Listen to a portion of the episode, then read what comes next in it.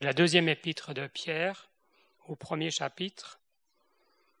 Nous avons déjà considéré les versets 1 à 3, mais pour la compréhension, nous lirons les versets 3 à 11.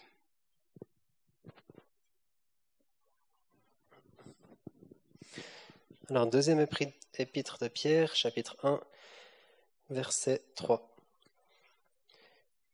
Comme sa divine puissance nous a donné tout ce qui regarde la vie et la piété, par la connaissance de celui qui nous a appelés par la gloire et par la vertu, par lesquelles il nous a donné les très grandes et précieuses promesses, afin que par elles vous participiez de la nature divine, ayant échappé à la corruption, qui est dans le monde par la convoitise. Pour cette même raison aussi, y apportant tout empressement, joignez à votre foi la vertu, et à la vertu la connaissance, et à la connaissance la tempérance, et à la tempérance la patience, et à la patience la piété, et à la piété l'affection fraternelle, et à l'affection fraternelle l'amour. Car si ces choses sont en vous et y abondent, elles font que vous ne serez pas oisifs ni stériles pour ce qui regarde la connaissance de notre Seigneur Jésus-Christ. Car celui en qui ces choses ne se trouvent pas est aveugle, et ne voit point loin, ayant oublié la purification de ses péchés d'autrefois. C'est pourquoi, frères, étudiez-vous d'autant plus à affermir votre appel et votre élection, car en faisant ces choses, vous ne faillirez jamais.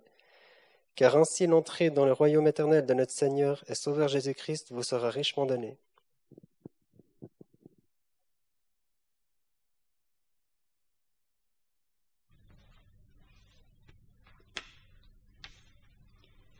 Si la première épître de Pierre s'adressait aux Juifs dispersés parmi les nations, cette seconde épître est adressée à ceux qui ont la même foi que l'apôtre, c'est-à-dire à tous les croyants.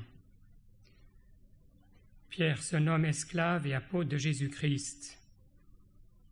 Esclave parce que le Seigneur est son maître. Il l'a acquis au prix de son propre sang. C'est comme esclave qu'il peut exercer ses fonctions d'apôtre ou d'envoyé. Il était relevé que le Seigneur Jésus a été vendu pour trente pièces d'argent, soit le prix d'un esclave. La foi est un don de Dieu, mais c'est aussi notre responsabilité de choisir la vie. La justice de Dieu nous est imputée selon Romains 3, verset 26, Dieu est juste et justifiant celui qui est de la foi de Jésus. Au verset 2, la grâce et la paix nous sont données en abondance. Jésus dit en Jean 14, verset 27, Je vous donne ma paix, je ne vous donne pas, moi, comme le monde donne. C'est sa divine puissance qui nous accorde tout ce dont nous avons besoin. Les versets 2, 3 et 8 mentionnent la connaissance de Dieu et du Seigneur Jésus. Le but de l'apôtre Paul dans Philippiens 3, verset 10, c'est de le connaître, lui, et la puissance de sa résurrection et la communion de ses souffrances. Dans Colossiens 1, nous trouvons aussi la connaissance de Dieu et de sa volonté que nous puissions croître dans la grâce et dans la connaissance de notre Seigneur et Sauveur Jésus-Christ, comme Pierre nous y exhorte dans le chapitre 3 et au verset 18 de cette même épître. Au verset 4, nous sommes les bénéficiaires de précieuses promesses par lesquelles nous avons la nature divine qui est lumière et amour et qui ne pêche pas, selon 1 Jean 3, verset 9. Nous échappons ainsi à la corruption du monde. De l'expression la fin du verset 3. Nous a appelés par la gloire et par la vertu. Certaines traductions donnent pour vertu excellence. C'est la gloire et l'excellence de notre Seigneur Jésus. Cette gloire est invisible à l'homme naturel, bien sûr, mais nous pouvons la contempler dans l'excellence de sa personne. Nous pouvons jouir de lui, de ses perfections. Et on pourrait lire ce verset bien connu de 2 Corinthiens au chapitre 4. Car c'est le Dieu qui a dit que du sein des ténèbres la lumière resplendit, qui a reluit dans nos cœurs pour faire luire la connaissance de la gloire de Dieu dans la face de Christ. Et c'est un appel céleste.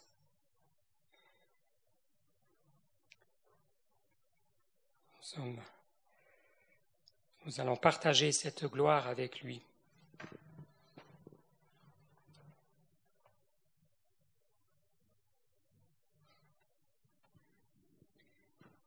Et nous y avons déjà un avant-goût aussi de cette gloire, car il nous est dit là que par elle vous participiez à la nature divine. Donc on participe déjà à la nature divine, vu qu'on on a échappé à la corruption qui est dans le monde par la convoitise. Donc c'est déjà actuel. C'est pas seulement ou uniquement pour le futur, pour la, pour la vie éternelle, mais c'est déjà actuel. Cette euh, nature divine qui est en nous, nous savons que notre corps est le temple du Saint-Esprit. Nous savons que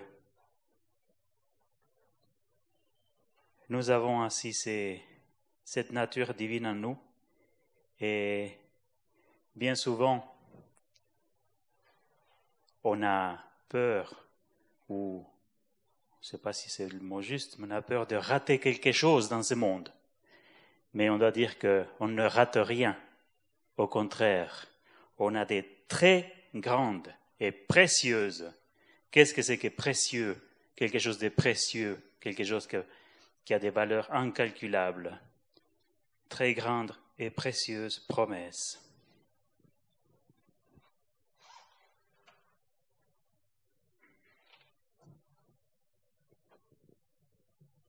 Continuer cette, pensée, on a l'exemple de l'apôtre Paul dans Philippiens 3 au verset 8. Et je regarde même aussi toutes choses comme étant une perte. Donc les choses de ce monde et les avantages terrestres qu'il qu'il avait lui, à cause de l'excellence de la connaissance du Christ Jésus, mon Seigneur. Par la suite, il y a encore notre responsabilité, car il, est, il dit pour cette même raison aussi, y apportant tout impressement. Et là, on doit c'est regarder chacun soi-même. Et si je me regarde moi-même, je dis, est-ce que j'apporte tout impressement pour joindre à la foi, à la vertu, etc. dire, dans ces versets 3 et 4, on voit en fait toutes les ressources divines qui, qui permettent à la vie divine en nous de se développer. Il y a, et cette vie divine, c'est la, la vie et la piété au verset 3, puis la nature divine. Alors, pour nous, il y a sa puissance, on peut le connaître lui, la gloire et la vertu, et puis il y a les très grandes, précieuses promesses qui, sont là devant nous pour euh, qui s'adressent à la nature divine afin qu'elle se développe en nous. Et cette nature divine est vraiment incompatible avec euh, ce qu'il y a dans le monde, la corruption qui est dans le monde. Ainsi que le Seigneur Demandons au Seigneur de nous aider ainsi à, faire en sorte que cette vie, cette piété, cette nature divine en nous s'épanouisse et ayant ainsi comme, but, enfin comme vision devant d'être auprès du Seigneur, d'être vers lui bientôt, comme nous l'avons vu dans la première épître. Ce sont ces précieuses promesses que l'apôtre rappelle aussi plus loin dans, dans, ce, dans cet épître. Il parle de la promesse de sa venue, chapitre 3, verset 4, il dit Où est la promesse de sa venue? Et euh, au verset 14, je crois, ah non, verset 13, Mais selon sa promesse, nous attendons des nouveaux cieux et une nouvelle terre dans laquelle la justice habite. Voilà ces très grandes, ces précieuses promesses qui sont devant nous. C'est la venue du Seigneur, déjà pour nous prendre, pour établir l'ordre sur la terre ensuite, mais aussi après euh, cet état éternel où il y aura les nouveaux cieux, une nouvelle terre, et nous serons pour toujours avec le Seigneur. Ainsi, que cette espérance, ces promesses puissent nous détacher, nous, nous faire, euh, comment dire, rejeter ce qui est la corruption et, qui est dans le monde.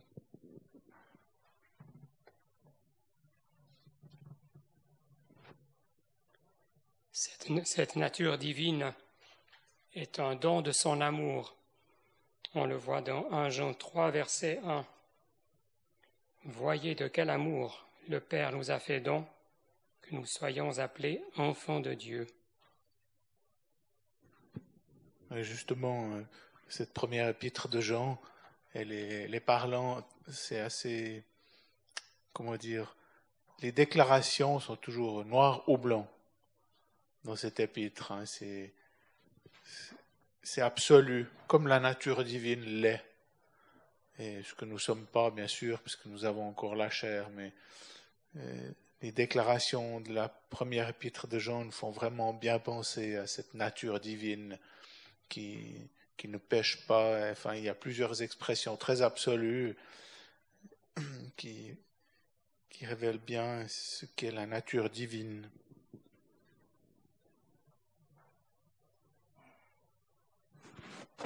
Est-ce qu'on peut dire que la nature divine, c'est le nouvel homme? On est renouvelé, on a cette nouvelle nature. On pourrait lire peut-être en Colossiens. Colossiens 3.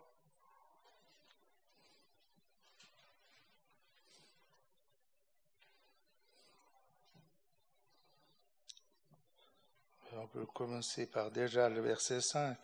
Mortifiez donc vos membres qui sont sur la terre, la fornication, l'impureté, les affections déréglées, la mauvaise convoitise, la cupidité, qui est l'idolâtrie, à cause desquelles la colère de Dieu vient sur les fils de la désobéissance parmi lesquels vous aussi, vous avez marché autrefois quand vous viviez dans ce monde. Mais maintenant, renoncez vous aussi à toutes ces choses, colère, courroux, malice, injures, paroles honteuses, ne venant de, votre bouche, ne mentez point l'un l'autre, dépouillez le vieil homme avec ses actions ayant revêtu le nouvel homme qui est, qui est renouvelé, qui est renouvelé en connaissance selon l'image de celui qui l'a créé. Il n'y a pas de grec, pas de juif, circoncis, circoncision, barbare, citre, esclave, homme libre, mais où Christ est tout en tout. On peut, c'est vrai que dans Romains 6, il est marqué qu'on est crucifié avec le Seigneur. On devrait vivre comme cela, mais c'est la piété.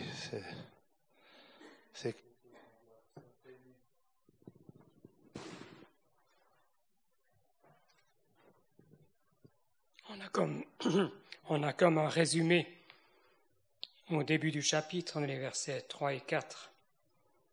Car vous êtes morts et votre vie est cachée avec le Christ en Dieu. Quand le Christ, qui est notre vie, sera manifesté, alors vous aussi, vous serez manifestés avec lui en gloire.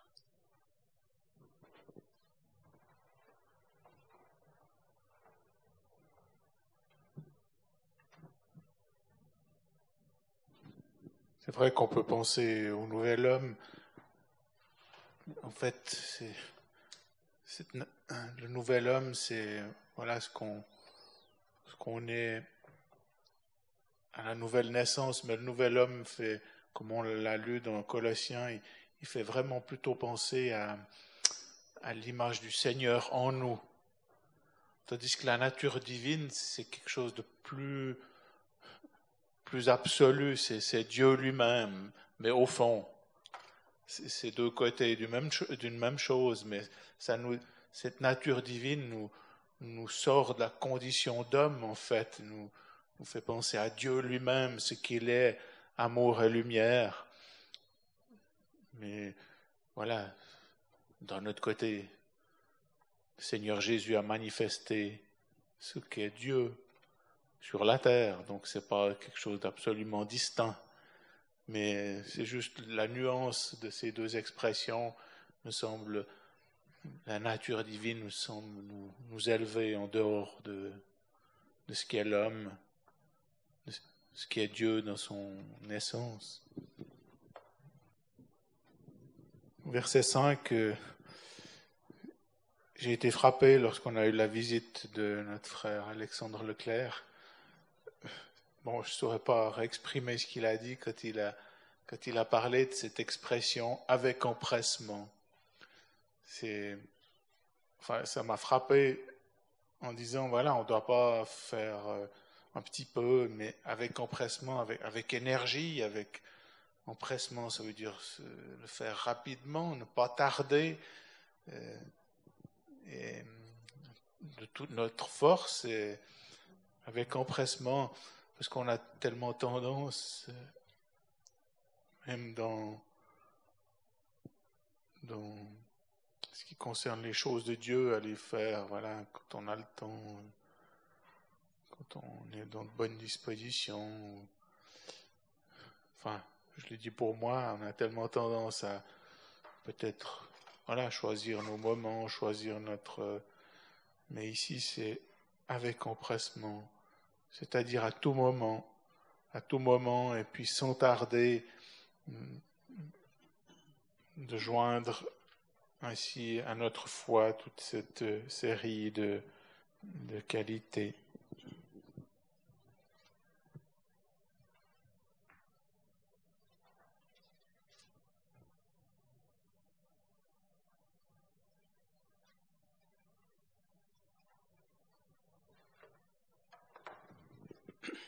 Et en cela, le Seigneur est notre modèle, lui qui est le parfait serviteur, dans l'évangile de Marc spécialement, et plusieurs fois il y a ce mot aussitôt.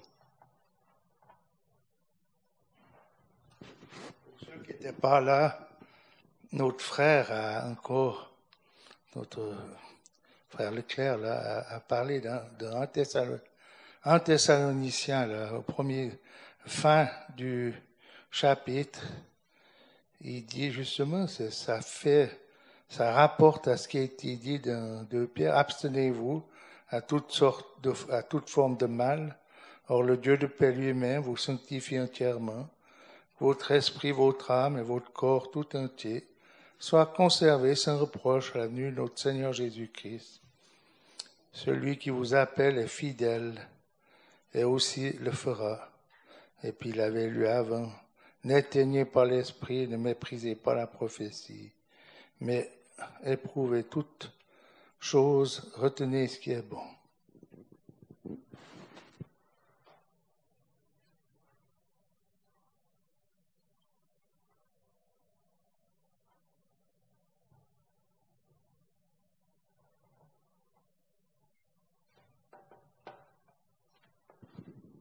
Dans cette série de neuf, euh, bon, il y en a bien neuf, hein, donc la, foi, la vertu, la connaissance, la tempérance, la patience, la piété, l'affection fraternelle, l'amour.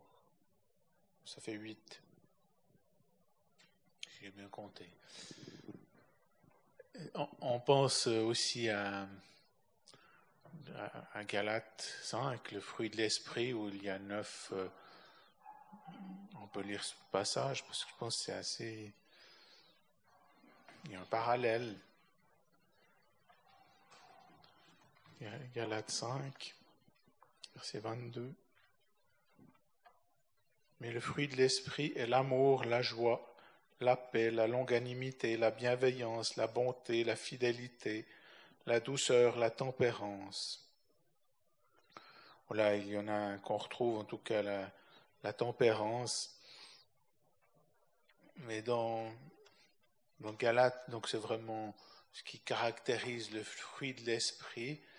Mais là, on voit dans deux pierres plutôt que plutôt une, série d'éléments qui, qui, qui sont nécessaires pour le service, pour servir le Seigneur, parce qu'il est dit, bon, on a vu avec empressement, et puis à la fin, vous, vous, vous, ne soyez pas oisifs ni stériles. Bien sûr, dans le service, l'esprit agit aussi par nous, mais ici c'est c'est plus de, comme tu l'as dit, de notre responsabilité aussi de, de joindre toutes ces choses ensemble avec l'aide du Seigneur et de son esprit, évidemment. Et c'est comme un, un faisceau d'éléments qui, voilà, si en manque un, eh bien, c'est bien possible qu'on soit plus faible de ce côté, ou que, voilà, que notre service soit pas vraiment ce qu'il devrait être, je ne sais pas comment dire, mais ici, voilà, il y a vraiment ces, ces huit choses qui doivent être mises ensemble euh, pour qu'on soit et qu'elles abondent en nous en plus. On a encore ces expressions avec empressement qui, qui montrent euh, vraiment une, richesse et une euh, voilà comment dire que c'est pas c'est pas des petites choses, c'est pas seulement un petit peu, c'est vraiment avec empressement et abonder et ne pas être oisif.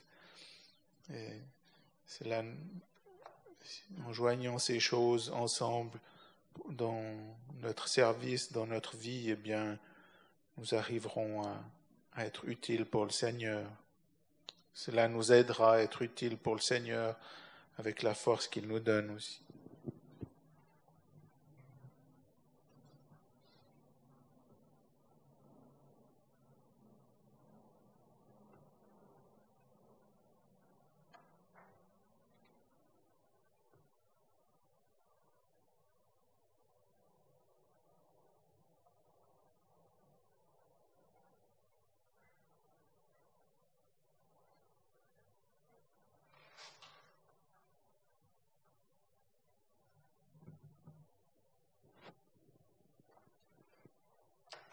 La vertu ici, c'est cette euh, énergie de la foi.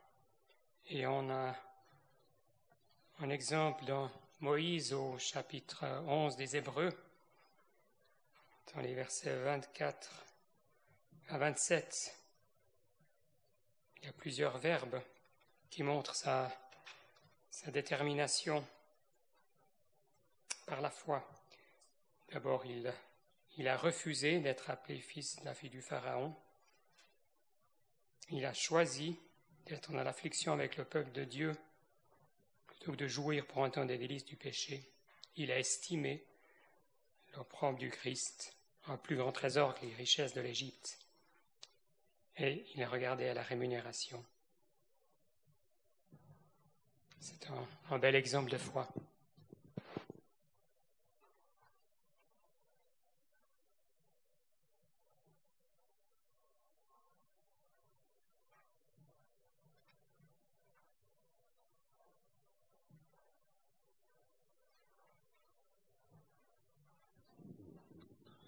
Fois, ça m'avait frappé avec quelqu'un qui, voilà, c'était Philippe Meyer qui parlait de ce, verset, je crois. Il, il, a dit la vertu, c'est le courage moral. Ça m'avait frappé comme, en disant voilà, si on croit à la foi, on croit au Seigneur, on a la foi aussi comme pour dans ce qu'on demande au Seigneur, dans ce qu'on fait, on le fait avec foi, mais en plus il faut se, on a parlé d'énergie, mais aussi de courage pour euh, mettre en application ce que la foi nous présente. Et enfin, ça m'a frappé parce que je me dis souvent, bien, des fois je préfère me taire ou ne pas faire parce que je n'ai pas le courage, je dis pas par rapport à d'autres, mais même par rapport à, moi-même, des fois, on devrait arriver à dire non que, avec l'énergie de la foi, avec cette vertu avec la force que le Seigneur nous donne, avoir ce courage, des fois de dire non, mais des fois aussi de faire des choses d'être positif, avoir la force de, faire ce que Moïse a fait par exemple. Je crois que c'est dans plaire au Seigneur, il y avait un petit message qui disait que si tout le monde croyait au Seigneur Jésus, on n'aurait pas, c'est un scientifique qui disait, qu'on n'aurait pas besoin de policiers ou de, mais je pense que vraiment, pour penser à cela, il faut lire ces passages, parce que si on n'a pas de piété, si on n'a si on n'a pas de foi, si on n'a pas de connaissance, si on n'a pas de tempérance, si on n'a pas de patience, d'affection fraternelle, eh ben, je pense que, je pense en moi qu'on aurait quand même besoin de, de quelques policiers encore. Excuse de parler comme ça.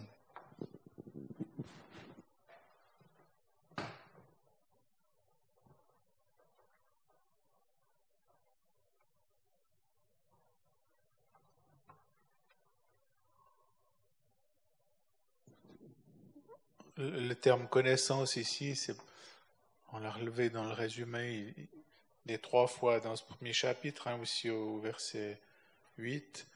Euh, mais les, ici, il est parlé la connaissance tout court, tandis que les deux autres passages, il est parlé de la connaissance d'une personne.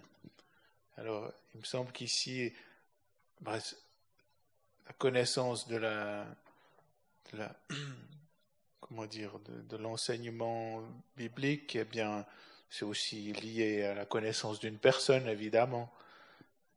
Mais ici, c'est plutôt, voilà, des choses que on doit apprendre avec le Seigneur et qu'on doit savoir.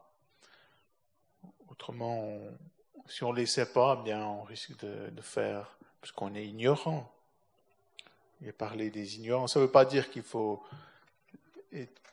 ça veut pas dire qu'il faut être un docteur en toute chose, parce que dans l'épître de Jean, euh, la première épître de Jean, il est dit les petits enfants qu'ils ont l'onction, ça veut dire déjà étant un petit enfant au Christ, euh, par l'esprit, on, on, a déjà un discernement parce qu'on connaît du, ce qu'on connaît du Seigneur. Alors c'est cette connaissance-là qu'on doit ainsi joindre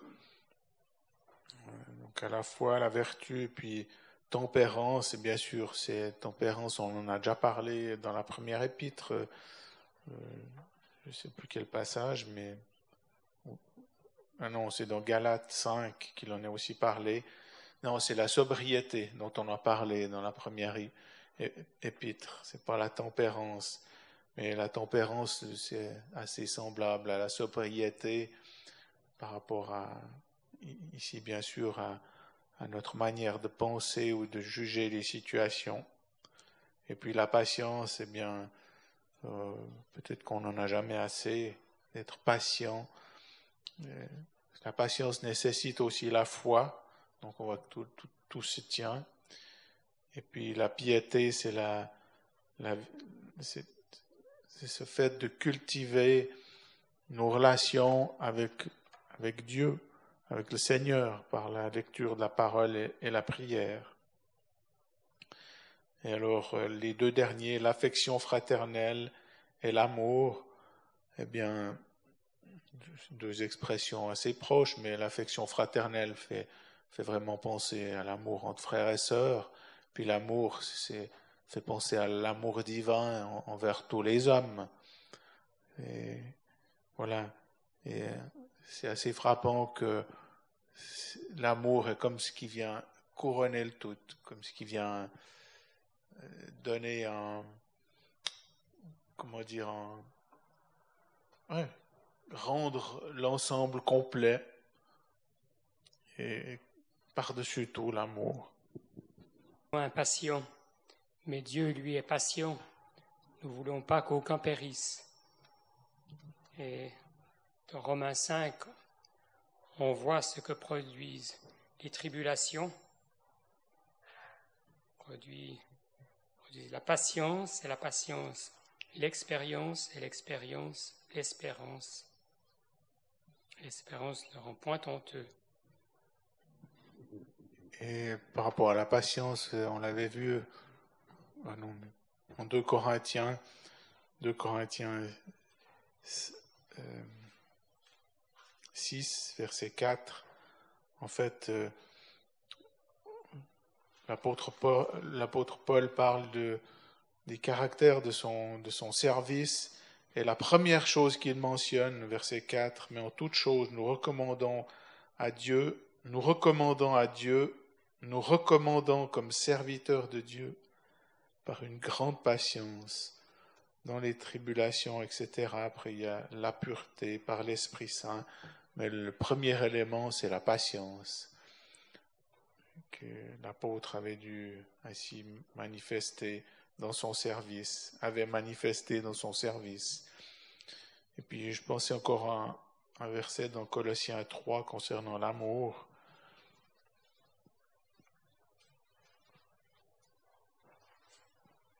Colossiens 3, verset 12, c'est la suite de ce qu'on a lu.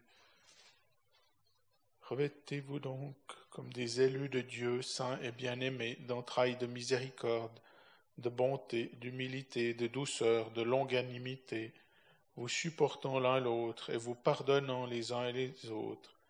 Et si l'un a sujet de plainte contre un autre, comme aussi le Christ vous a pardonné, vous aussi faites de même, et par-dessus toutes ces choses, Revêtez-vous de l'amour qui est le lien de la perfection. Nous avions dit aussi un mot déjà par rapport à la connaissance lors de la dernière réunion d'études. Et nous avions vu le côté, si on peut dire, négatif, si elle n'est pas accompagnée de toutes les autres vertus. Si c'est une connaissance qui il y a un verset qui dit bien que la connaissance enfle. Mais là, il est accompagné de toutes ces autres vertus. Et c'est verset 8 qui dit Car si ces choses sont en vous y abondent, m'a fait penser à cela. Quand on a beaucoup de connaissances, souvent, si elle abonde, abonde, ça me fait penser aussi à déborder. Quand il y a quelque chose d'abondant, ça déborde d'un récipient. Et si ça déborde, ça va aussi influencer ceux qui sont autour. Si nous avons une connaissance sans les autres vertus, nous allons pas faire du bien. Mais là, comme on l'a dit avant Alexandre, c'est une connaissance d'une personne qui est la bonne connaissance, si je peux ainsi dire. Mais si on a la connaissance avec la tempérance, avec la, la vertu, avec la patience, avec l'affection fraternelle, avec l'amour, alors cette connaissance ne pourra faire que du bien. Et le verset dit bien, car si ces choses, si ces choses, sont en vous et y abondent. Elles, font que vous ne serez pas oisifs ni stériles. C'est un, il y a un si. Et cela est aussi pour nous toucher, et à moi le premier. Et ici le but, la fin du verset 8, pour ceux qui regardent la connaissance de notre Seigneur Jésus-Christ.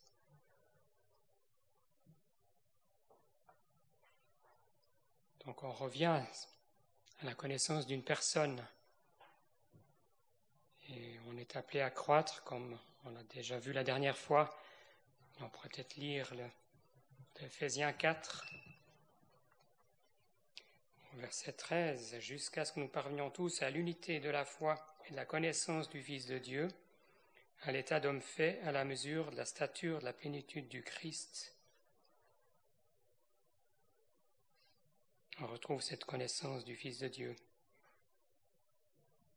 Et puis au verset 15, Étant vrai dans l'amour, nous croissions en toutes choses jusqu'à lui.